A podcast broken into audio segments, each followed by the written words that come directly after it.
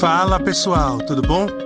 Esse é mais um episódio do podcast do G148 Niterói, o grupo de jovens da Igreja Adventista Central de Niterói. Fazemos vários encontros semanais para discutir e aprender um pouco mais da palavra de Deus. Quer saber mais sobre nós? Procure a gente no Instagram, arroba G148 Niterói ou no Facebook e vem participar ao vivo conosco.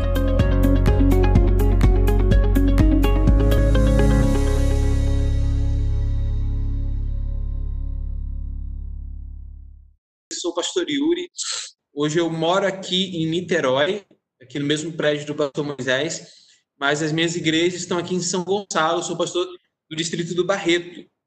Cheguei aqui agora há pouco, sou casado há quatro anos e meio com a Priscila, que nesse momento está lá botando o neném para dormir. Por isso que ela não apareceu aqui agora. A gente tem um filho que é o Caio, que tem um aninho, fez um aninho é, esse último mês, agora de maio. E relacionamento é sempre um desafio. Temos alguns solteiros aqui, alguns casados, mas eu sempre pergunto isso para a igreja, né? Lidar com pessoas é algo fácil ou é algo difícil? Eu costumo dizer para a maioria das pessoas quando eu pergunto isso fala assim: "Ah, lidar com as pessoas é difícil". E eu falo assim: "Ó, lidar com as pessoas não é difícil. Lidar com as pessoas é muito difícil. Lidar com as pessoas é um enorme desafio.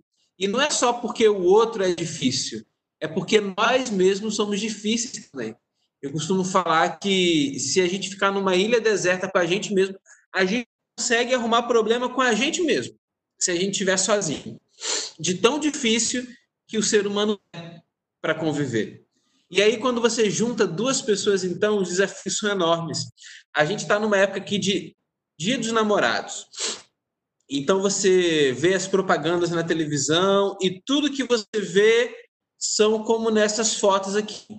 Namoro é amor, abraço, lindas fotos, momentos especiais de alegria, muitos coraçõezinhos e muito love, muito amor.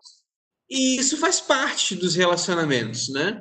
Quem namora, já namorou, é casado, sabe que esses momentos especiais eles existem, são maravilhosos. Mas você sabe que a vida dois não é sempre assim, cheia de coraçõezinhos, como você está vendo aqui nessa foto.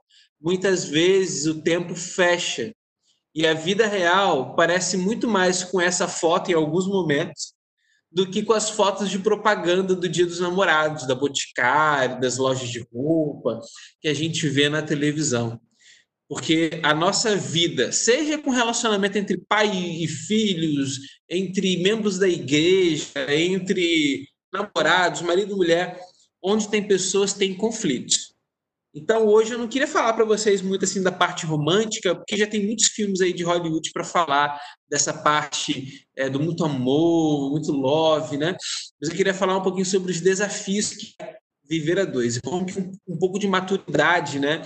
De, de inteligência emocional, a gente consegue aprender a viver nesses relacionamentos. Eu imagino aí que quem não é casado hoje, não está namorando, imagino que alguma vez já tenha namorado. Eu acredito que todos aqui já tenham estado em algum tipo de relacionamento. É, e aí eu pergunto para você, e aí você pode né, responder no seu coração, não precisa se denunciar, né? Mas é, quando alguém faz alguma coisa que você não gosta, que tipo de pessoa é você? Como que você reage quando alguém faz alguma coisa que lhe contraria? Quando alguém faz alguma coisa que você não gosta? Cada um é um tipo de pessoa nesse sentido. Tem gente que quando alguém faz alguma coisa que a pessoa não gosta, ela fica de mal. Ela não fala nada, ela fica emburrada, ela não quer mais saber, dá desprezo, ela fica de birra. Fica como a gente fazia quando era criança, né? Fica de mal. Tem gente quando é contrariado já faz diferente. É mais ativo e começa a brigar, às vezes gritar, xingar, fica nervoso, quebra coisa, tem gente que quebra coisa, joga celular no chão, joga copo no chão, tem gente que reage de, de maneiras mais explosivas. Tem gente que, quando é contrariado, alguém faz uma coisa que você não gosta, simplesmente não fala nada, guarda no coração e fica ali morrendo com aquela situação e, e fica ali sofrendo calado. Existem muitas maneiras né, de você reagir. Mas como é que você reage quando alguém faz alguma coisa que você não gosta? Ou no relacionamento, como que você reage quando alguém faz alguma coisa que lhe contraria? A gente uh, aqui na Bíblia tem um verso que eu gosto muito. E aí esse é o capítulo do amor da Bíblia. 1 Coríntios 13. Você quer saber o que, é amor? Não vai ser lá nos filmes da Netflix, não vai ser né, é, na novela. Você quer saber amor? O que é? Leia Coríntios 13. E Coríntios 13, verso 5 diz assim: O amor não maltrata, não procura seus interesses, não se ira facilmente. E olha só o final: não guarda rancor. O amor não guarda rancor. Se eu pudesse, eu, tentando resumir aqui o que, que 1 Coríntios 13 diz, quando fala que o amor tudo sofre, tudo suporta, tudo espera, o amor é paciente, eu resumiria na seguinte, na seguinte frase: amor é dar ao outro o que ele precisa e não o que ele merece. E esse é um grande desafio de qualquer relacionamento. Isso é para solteiro, é para casado, é para namorado. Isso é para a vida. Lidar com os outros. Amar o outro é dar para o outro aquilo que ele precisa e não o que ele merece. Isso você pode fazer com seu amigo, com seu pai, com o irmãozinho da igreja, com seu colega de trabalho, com a sua namorada. Amor aplicado em qualquer situação. E por que, que eu falo isso? Porque o amor ele nem sempre é um mar de rosas. Eu costumo falar para as pessoas que amar não é gostoso. É, você pode pensar, mas como assim amar não é gostoso? Amar é tão. Né? Mas amar não é gostoso. Gostoso é ser amado. Am... Ser amado é muito gostoso. Ser amado é muito bom. Mas amar é difícil. Porque amar é escolher amar o outro quando ele não merece. Amar é escolher amar o outro quando ele fez alguma coisa ou ela fez alguma coisa que magoou seu coração. Amar é você tolerar os defeitos do outro. Amar não é gostoso. Amar é o contrário de tudo que a gente é. A gente não gosta dos defeitos dos outros, a gente não quer ter paciência com quem pisa no nosso pé, a gente não quer é, ser tolerante. Amar não é gostoso. Amar Ser amado é que é gostoso. Mas se nós queremos aprender a amar, a viver num relacionamento, nós precisamos aprender a dar para o outro aquilo que ele precisa e não o que ele merece. Por que isso? Porque muitas vezes a pessoa que está do seu lado não vai merecer o seu amor. Muitas vezes o que ela vai merecer é que você pague o mal com o mal, é isso que ela merece. Muitas vezes o que ela vai, o que você, o que a outra pessoa vai merecer é que você deu troco. Mas o nome disso não é amor. O nome disso é vingança. Então a palavra de Deus diz aqui que o amor não não se ressente do mal. Agora, deixa eu só abrir aspas aqui. Eu não estou aqui dizendo que o amor, então, é um relacionamento abusivo. Eu estou falando aqui que o amor é para você aguentar todas as coisas e tolerar todas as coisas. Né? Abusos psicológicos, violência verbal, Deus me livre, não estou falando isso para você. Né? Se você encontra um relacionamento desse, fora em nome de Jesus. Mas estar num relacionamento é saber que a outra pessoa é igualzinha a você, meu amigo, é cheio de defeitos. Hoje, no meu culto, eu, eu reencontrei um verso, na verdade não é um verso, não, uma citação é, de Ellen White que eu, não, que eu já tinha lido, mas eu tinha esquecido. E eu reencontrei hoje no, no meu culto esse verso e eu li para minha esposa, eu achei fantástico essa fantástica essa citação aqui de Ellen White. Olha o que, ela diz. Se mantivermos em nossa mente os atos injustos e delicados dos outros, acima de tudo, será impossível amá-los como Cristo nos ama, pois há poucas pessoas que, ao serem conhecidas mais de perto, não revelam traços de caráter hostis. O que, a Ellen White está dizendo aqui? Ela continua depois da citação, ela está dizendo o seguinte: olha, todo mundo de perto é cheio de defeitos. Todo mundo, quando você conhece um pouquinho melhor, você vai ver que, que amar essa pessoa se torna um desafio. E o que, que Ellen White diz então? Se esconde na caverna e foge das pessoas?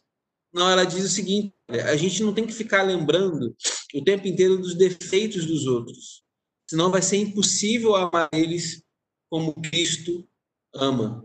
E ela usa esse verso para falar sobre a amizade, que a gente deveria procurar como amigo, né? E aí serve isso para todos solteiros, né, namorados, que a gente deveria procurar como amigo aqueles que toleram os nossos defeitos. Olha que coisa maravilhosa. E isso também é verdade no relacionamento a dois. Então, você aí que está casado há um ano com a Gabi, ou há mais do que um ano como a Tami, o Patrick, ou com quase cinco anos como eu, ou mais, você está namorando ou quer namorar, lembra do seguinte, amar nem sempre vai ser gostoso, nem sempre vai ser legal, mas quando a gente aprende a ter paciência com os defeitos dos outros, quando a gente aprende a ser tolerante, a gente está refletindo o caráter de Cristo, que esse é o verdadeiro amor.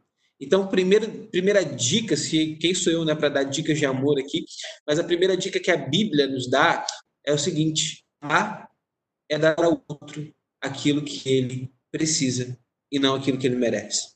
Então, quando você se sentir tentado a gritar, porque é isso que o outro merece, a dar desprezo, porque você acha que é isso que o outro merece, a ficar de mal, porque você acha que é isso que o outro merece, Peça a Deus para te mostrar como dar aquilo que ele precisa. E às vezes, naquela hora, o que ele precisa é que você vá com paciência, que você fale com amor, que você pague um mal com bem, como Cristo faz com cada um de nós. Continuando aqui, é, a segunda dica né, que eu queria deixar para vocês, e eu sempre falo isso com a minha esposa, e ela fala comigo, a gente sempre tenta lembrar um ao outro é, em relação a isso. É, e você, eu estou assim, fungando um pouco aqui, vocês vão perceber, mas eu não estou com corona, eu juro para vocês. É porque eu passei muito perfume para minha namorada e eu sou alérgico. E agora eu já sei que vou ficar agora a noite toda espirrando por causa do perfume dos namorados. Mas vamos lá. É, as pessoas são mais importantes do que as coisas. Gente, pelo amor de Deus, se vocês querem ser felizes no relacionamento, em qualquer relacionamento, lembra disso. As pessoas são mais importantes do que as coisas. A maioria das brigas entre as pessoas, a maioria das brigas de casais não são por coisas grandes. Não são por grandes conflitos assim ideológicos ou grandes questões existenciais, nada disso, né? A maioria das brigas entre as pessoas são por coisas pequenas são por coisas muito simples, são por coisas até bobas, né? E na vida de casado, são essas pequenas coisinhas, por exemplo, né, que se tornam motivo de briga. Porque um deixou a toalha molhada em cima da cama. Porque você não tirou o lixo que era para tirar. Ou então você que está namorando, porque você jurou que ia me ligar quando saísse do trabalho, você já saiu do trabalho, já faz 30 minutos você não me ligou, e é aquela coisa, né, você fica brigando por causa de coisas pequenas. Eu lembro que quando eu, eu comprei o primeiro carro, era um Celtinha duas portas, era o sonho da minha vida, ele feliz da vida dirigindo meu carro. E aí eu fui iniciar meu ministério na cidade de Itaperuna. Não sei quantos conhecem Itaperuna, mas é muito, muito, muito longe daqui. É tipo, lá no Espírito Santo, quase, assim, a fronteira. E aí eu estava ali visitando com a minha esposa as ovelhas do distrito. E aí eu estacionei meu carro junto com a minha esposa e parei o lado dela, né, do lado de uma alta calçada, assim, toda chapiscada, enfim. E aí eu abri a porta do meu carro para sair e ela não viu que tinha um muro, e ela abriu a porta do carro com bastante força. E ela bateu, né, o carro, no, a porta do carro, né, no chapisco. E aí na hora minha primeira reação foi olhar assustado para ela assim. E aí quando ela viu a minha reação, ela também olhou para mim tipo assim, ai, fiz besteira, né? Só que ela ficou assim, tipo, esperando eu fazer uma grande reclamação, brigar, tipo assim, ixi, agora é falar uma beça, né? Mas eu olhei para ela e na hora, né, eu só lembrei daquilo que eu falava para ela. Eu olhei para ela e falei: meu bem, pessoas são mais importantes do que as coisas. Fica tranquilo, fica tranquila, né? Tá tudo bem, tá tudo certo. E até hoje, né, quando ela vem, às vezes, ficar chateada de alguma coisa, ah, porque já falei, a toalha não é essa, é aquela, não sei o que, eu falo, olha, as pessoas são mais importantes do que as coisas. Então, eu sou mais importante do que uma toalha, não vai brigar comigo por causa disso. Então, às vezes, a gente perde é, a noção da importância das coisas, né? Eu tenho uma tia, e a minha tia é uma benção, ela é muito ativa. E, por exemplo, chega Natal, ela, ela inventa mil e uma comidas, assim, para para nossa família tem, sei lá, reunindo no Natal sete pessoas, oito pessoas, ela faz comida para 20 pessoas. Só que ela tem um pequeno defeitinho de que por causa das comidas do Natal, ela arruma confusão com todo mundo em casa. Então, tipo assim, chegou na hora da ceia, já tá todo mundo chateado com ela, porque ela brigou porque o peru era de um jeito, porque a rabanada não era daquele jeito. Então, e aí eu fico olhando para ela e fico pensando assim, é, às vezes as pessoas têm boas intenções, né, mas elas perdem a, a, as prioridades. Mais importante do que a rabanada e o peru do Natal são as pessoas que vão estar compartilhando a ceia. Então, às vezes a gente briga com as pessoas por causa das coisas, amigo. Você não vai levar as coisas para o céu. Você vai levar as pessoas para o céu. Então aprenda a cuidar das pessoas. Isso significa que eu não posso reclamar de vez em quando? Que eu não posso falar quando deixou a toalha em cima da cama, ou quando prometeu que ia me buscar para a gente sair três horas e chegou cinco horas da tarde? Lógico que a gente pode falar, mas a maneira, a maneira como a gente fala faz muito mais a diferença do que o que a gente fala. Então eu posso falar numa coisa né, de maneira construtiva, ou eu posso falar algo de maneira destrutiva. Essa é Deus sabedoria, né? Para como falar, mas para que não venha perder as pessoas, brigar com as pessoas por causa das coisas que são menos importantes, com certeza, e que não vão para o céu junto com a gente. E, por último, a última dica que eu queria falar para vocês é um verso da Bíblia super conhecido, você já ouviu aí vários sermões sobre relacionamento com esse verso, mas eu queria chamar a atenção para você, de você, é, para uma questão que a gente praticamente não fala em relação a isso. Né? Gênesis capítulo 2, verso 24, diz assim: Por essa razão, o homem deixará pai e mãe e se unirá à sua esposa, e eles se tornarão uma só carne. Você que já assistiu Semana da Família na sua já assistiu Sem Tabus da Darleide no Novo Tempo, enfim. Você que já ouviu alguma mensagem de família, sabe que geralmente, né, os pastores fazem várias explicações sobre esse texto, dizendo o seguinte: olha, quando você casar, você precisa deixar o seu pai e mãe fisicamente, tem que arrumar uma casa, você tem que deixar pai e mãe financeiramente, você tem um emprego, você tem que deixar pai e mãe é, emocionalmente, você tem que, né, resolver os seus conflitos com o seu esposo, com a sua esposa, sem levar problemas para os seus pais. Mas existe uma, uma, um aspecto dessa, desse verso aqui que me chama a atenção e que eu tento praticar ele na minha vida.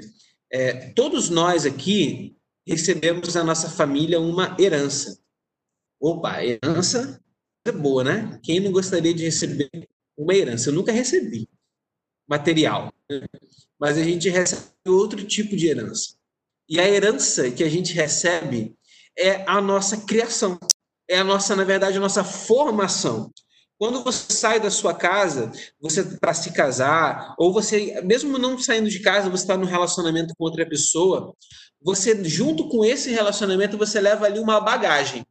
E essa bagagem é a formação que você recebeu dos seus pais. Nessa bagagem tem várias coisas. Tem coisas muito boas, exemplo, pode ter aprendido com seus pais a ser uma pessoa honesta, uma pessoa trabalhadora, a ser uma pessoa dedicada nas coisas de Deus, nós que somos cristãos, coisas maravilhosas. Mas pode ser, e quase sempre tem, também muitas coisas nessa bagagem que são muito ruins. Às vezes você foi criado por um pai que não sabia dizer eu te amo, por exemplo e você tem dificuldade em expressar os seus sentimentos quando você está no relacionamento com alguém.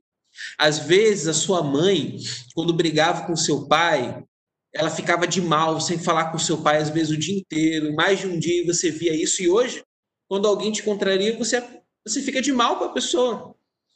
Às vezes, na sua família, as pessoas resolviam tudo no grito. Tudo era gritando. E quando você vai num relacionamento, você acha que é gritando que você vai resolver as coisas. Eu não sei qual é a bagagem que você herdou da sua família, mas é uma boa reflexão, de repente, para você estar fazendo. A seguinte: o que, que eu herdei dos meus pais que tem me atrapalhado nos meus relacionamentos? O que, que eu estou levando de herança do meu pai, da minha mãe, da minha família de origem, que me atrapalha a ser feliz nos meus relacionamentos, ou você que é casado no, no meu relacionamento entre marido e mulher. Certamente, se você fizer essa reflexão, você vai encontrar muitas coisas que você vai ver e vai dizer o seguinte: olha, nossa, eu estou falando igualzinho a minha mãe. Nossa, mas eu estou agindo igual meu pai faz. Né? E você vai ver que são coisas que nem sempre são muito boas. Mas eu quero dizer para você aquilo que o verso diz: deixará o homem pai e mãe e se unirá à sua esposa, a sua mulher. Então, querido, se tem alguma coisa na sua formação que você herdou do seu pai, da sua mãe, da sua família de origem, que são coisas negativas, que atrapalham você no relacionamento com os amigos, com a família, com a igreja. Amigo, deixa pai e mãe. Essa parte você deixa. Leva só aquilo que tem de bom, só a herança boa. Mas, em nome de Jesus, deixa essas coisas fora. E eu quero dizer para você, talvez você tenha, já percebeu que você tem alguns defeitinhos que você recebeu de herança da sua família. Às vezes é uma marca, todo mundo na família é assim, né? Se você perceber que você tem esses defeitos, quero dizer uma coisa para você. Não tem defeito que Deus não possa mudar. Você não pode cair naquela naquela história de ah, eu sou assim, eu vou ficar assim mesmo. Ou então falar aquela frase péssima para o seu cônjuge, dizer assim, olha, quando você me conheceu, eu já era assim. Então agora você me aguenta, né? Do jeito que eu sou. Não. O cristão, ele sempre se esforça para ser uma pessoa melhor. E com a graça de Cristo, todos nós podemos ser pessoas melhores. A graça de Cristo pode transformar qualquer defeito adquirido ou herdado da nossa família. Então, se você é uma pessoa muito irritada, impaciente, ou muito tímida, ou você não sabe expressar seus sentimentos, ou você não sabe lidar com conflitos, peça a Deus. Deus certamente vai te ensinar vai te ensinar a viver uma nova vida deixando para trás esses defeitos, essa herança né, que talvez você tenha recebido ali da sua, da sua família. E é por isso, então, que deixa o homem pai e mãe e se une à sua esposa. E eu queria, então, ah, a gente está muito assim, né, meio a meio, né, meio casados aqui, meio solteiros, mas enfim, é, quero dar essas dicas aqui para os casados ou namorados. Se você Tá solteiro, não quero jurar de você, tá bom? Mas você guarda, então, para quando Deus te abençoar com a varoa do Senhor, o varão de Deus aí. Primeira dica prática, né? A gente, ser humano reclama muito. A gente reclama o tempo inteiro de tudo. Dificilmente a gente é grato ou reconhece as coisas boas. Então faz o seguinte, aproveita hoje e agradece a pessoa que Deus lhe deu por algo bom que ela fez na sua vida. Então agradece ao seu marido, à sua esposa, ao seu namorado, à sua namorada, por algo de bom que ele é ou que ele fez por você. Olha, você me traz alegria, muito obrigado por isso. Olha, você é a pessoa que me acalma, me traz paz. Obrigado porque você sempre está comigo nos momentos difíceis. Agradeça. É, não apenas reclame, mas agradeça pelas, pelas coisas boas que ela faz e é por você. Né? É, número dois, a gente sempre aponta os defeitos. E isso vale até para os amigos também, você que está solteiro, né? Ah, você é muito chato, você é muito reclamão, você é atrasado, você é isso, você é aquilo. Reconheça as coisas boas. Que tal você então lembrar de três qualidades que você admira na pessoa que está aí com você? Se você está solteiro, pode mandar isso para um amigo, para uma amiga especial. Então manda aí, olha, meu amigo, minha amiga, eu eu admiro muito você porque você é uma pessoa amável, você é uma pessoa para cima, você é uma pessoa inteligente. Agradeça o seu amigo, agradeça a sua, sua esposa. É, reconheça três qualidades né, que ela ou ele tem. E, por último, né, isso a gente não vai poder fazer muito agora, só os casais, mas amar, como eu falei aqui no começo, não é fácil. Sabe por que, que não é fácil? Não é fácil porque nós não sabemos amar. Não é mais a nossa tendência. Era a tendência de Adão e Eva, mas a nossa tendência não é amar. A nossa tendência é sermos egoístas. Então, se você quer aprender a amar, você tem que aprender com quem sabe. Você tem que aprender com aquele que não apenas tem amor, você tem que aprender com aquele que é o amor. Então, se você quer aprender a amar, a melhor maneira é dobrar os seus joelhos e falar: Senhor, eu, eu não sei amar, mas eu quero te pedir, coloca o teu amor no meu coração. Porque quando Deus bota o amor dele em nosso coração, a gente aprende a ser mais paciente, a gente aprende a estar mais procurado em dar, mais preocupado em dar do que receber, a gente aprende a pagar o mal com o bem, a gente aprende a dar para o outro aquilo que ele precisa, não que ele merece, a gente aprende a valorizar mais as pessoas do que as coisas. Se a gente pudesse resumir tudo numa coisa só, é, amigo, ore a Deus e peça para Ele botar amor no seu coração, porque a verdade é que a gente não sabe amar. Se a gente depender do amor que existe no nosso coração, a gente fracassa. E eu queria terminar contando aqui uma história. Hoje eu fiz um funeral é, mais um né, dos funerais. Eu fiz vários funerais esse ano, mas hoje eu fiz um funeral de uma senhora que morreu de câncer. Ela já estava doente já fazia muitos anos. E nos últimos anos, acredito, não sei exatamente quando, mas talvez no último ano, nos últimos dois anos, é, o seu esposo ah, se separou dela. Ela descobriu que o seu esposo a estava traindo ela estava adulterando é, nesse período que ela estava enferma. Então, ela se separou e aí foi uma grande tristeza na família. O filho parou de falar com o pai. Enfim, houve uma grande tristeza. É, e nos últimos, no último mês a situação dela piorou e ela foi internada é, no INCA em estágio terminal.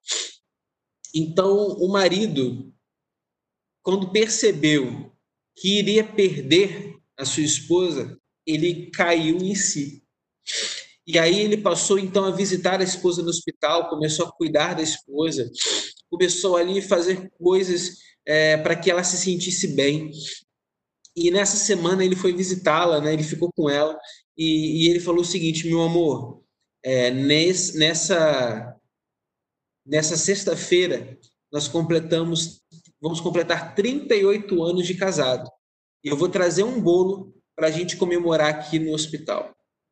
E ela ficou feliz com isso, né? O marido que havia deixado ela.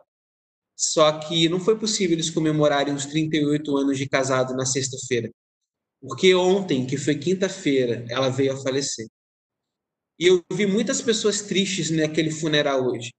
Mas se tinha alguém que estava ali aflito, era esse marido. E aí, quando colocaram o o caixão dela ali no local preparado e os funcionários do, do cemitério fecharam com concreto né, aquilo ali. Ele não conseguia se consolar e ele chamou todo mundo então para desabafar. E ele falou o seguinte: Olha, eu errei com a minha esposa. Eu sei que eu errei. Não pensem que eu não sei o que eu fiz, eu sei que eu errei. Eu sei que eu dei brecha para o diabo na minha vida. Mas eu queria dizer para vocês que eu amei essa mulher, que ela foi tudo para mim que ela foi especial, que sem ela eu não seria nada do que eu, eu sou. Nós criamos uma família, nós criamos filhos. E eu sei que eu errei, mas ela é a mulher da minha vida. E você via que o coração daquele homem estava cheio de desespero, mas estava cheio de remorso pelos erros dele. Ele não pôde comemorar o aniversário de casamento com a esposa, porque a esposa morreu. E ali ele teve que fazer aquela declaração de amor toda para uma pessoa que não estava ali para ouvir mais. Ele declarou todo o amor dele para alguém que não podia mais sentir aquele amor. Agora já era tarde demais. Eu sei que Deus perdoa, e Deus certamente o perdoa, e vai dar para ele uma nova chance ao lado de Cristo. Mas que eu e você nós possamos aproveitar a oportunidade de amar amar todas as pessoas, amar, amar o seu marido, amar a sua namorada, amar os seus amigos, amar a sua, o, seu, o seu pai, a sua mãe, os seus irmãos da igreja, amar enquanto a gente é tempo. É tempo, quando a gente tem tempo. Porque a gente perde muito tempo brigando, muito tempo reclamando, muito tempo nos queixando, mas a vida passa muito rápido. Essa pandemia nos serviu aqui para mostrar que a vida é muito simples. De uma hora para outra, tudo muda. De uma hora para outra, a gente pode perder a pessoa que a gente ama. Então, nesse dia dos namorados, o apelo de Deus para mim e para você é ame mais. Mas não só ame assim, ah, eu amo, né? Demonstra esse amor, fala. Faz alguma coisa para demonstrar amor a quem quer que se, quem quer que for que esteja, né, ao seu lado, para que quando de repente a morte levar alguém que a gente ama, a gente não tenha nenhum pingo de remorso. A gente possa ter certeza que nós amamos ao máximo até o fim, todo o tempo, as pessoas que Deus nos deu. Que Deus esteja abençoando você e um feliz Dia dos Namorados para você, casado, namorado e você solteiro. Para você também um feliz Dia dos Namorados. Estava assistindo hoje, dirigindo e ouvindo a CBN, e aí o repórter perguntou para outra assim: Você tem namorado? E ela falou: Não, eu não tenho namorado. Hoje eu vou passar o Dia dos Namorados com meu amor próprio. Então, para você que vai passar o Dia dos Namorados com seu amor próprio, Feliz Dia dos Namorados para você também. Deus te ama e que você possa amar os amigos, as pessoas que estão ao seu redor. Vou convidar vocês então para nós orarmos juntos. Senhor, muito obrigado. Obrigado por esse sábado que se inicia e um sábado que a gente lembra do amor, né? O mundo comemora o Dia dos Namorados e nós aproveitamos essa data para refletir sobre o amor. Queremos aqui pedir uma bênção especial por cada um de nós, aqueles que hoje é, estão casados, que o Senhor abençoe a cada casal aqui nessa grande aventura e nesse grande desafio que é o relacionamento dois, que eles possam, todos nós possamos a cada dia lembrar dos votos que fizemos um dia diante do Senhor e que possamos receber o amor que vem do céu, para que possamos manter esse relacionamento até a eternidade. Aqueles que estão namorando, que o Senhor venha mostrar realmente o caminho a seguir, abençoar os relacionamentos, para que nesse período eles possam perceber qual é o plano do Senhor para a sua vida. E queremos também lembrar daqueles que estão solteiros aqui e que creio que a maioria dos solteiros desejam encontrar alguém, então que eles possam buscar esse alguém no Senhor, que possam buscar em ti alguém que realmente tema o Senhor, que venha acrescentar na vida espiritual, e que o Senhor que está preparando já essa pessoa venha enviá-la e que quando chegar esse momento eles estejam preparados para receber esse presente dos céus. E a todos nós, o Senhor nos ensine a amar, amar aos irmãos, amar a nossa família, amar as pessoas com quem nós estamos em relacionamento, possamos em qualquer tipo de contato refletir o amor que vem de Cristo Jesus. Nos aperfeiçoa nesse amor a cada dia, é o que te pedimos, e abençoe, Senhor Deus, uh, os jovens aqui, o pequeno grupo da Igreja Central de Niterói, o pastor Moisés, que isso esteja guiando esse ministério a cada dia, em nome de Jesus. Amém.